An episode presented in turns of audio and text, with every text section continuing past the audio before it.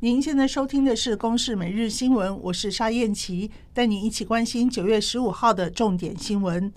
汉光三十七号演习，加东战备跑道战机起降，在今天清晨登场。金国号 IDF 幻象两千战机以及 E-2K 预警机依序降落，并进行战机紧急起降及加油挂弹整补作业。而后滑行通过指挥台，最后在七点零四分依序起飞离开。这不仅是总统蔡英文任内首度开启加东战备道，也是国军历年汉光演习中首度启用加东战备道。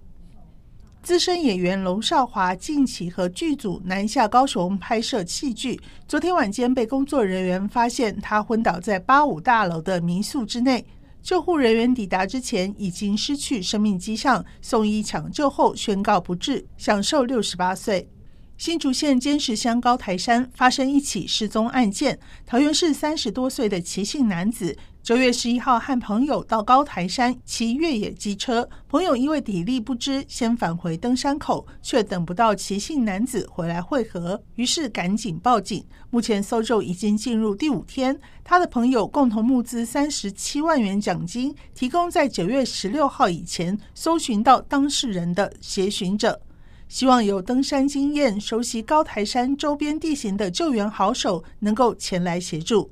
去年全年合格保姆人员技术士发证中，男性有两百二十四人取得证照，女性则有七千五百六十七人。配合行政院性平会决议，劳动部技能检定中心明年起将不发保姆人员技术士证，并更名为托育人员技术士证。不过，已经发放的就不会再更动，仍然维持一样的效力。韩国政府认为，谷歌利用它在安卓系统的龙头地位来阻碍竞争对手发展。十四号对谷歌开罚两千零七十四亿韩元，约四十九亿台币。这是谷歌近期在韩国遇到的第二次挫折。今年八月，韩国国会法制司法委员会成立反 Google 法，让韩国成为第一个对科技巨擘采取禁止抽佣的国家。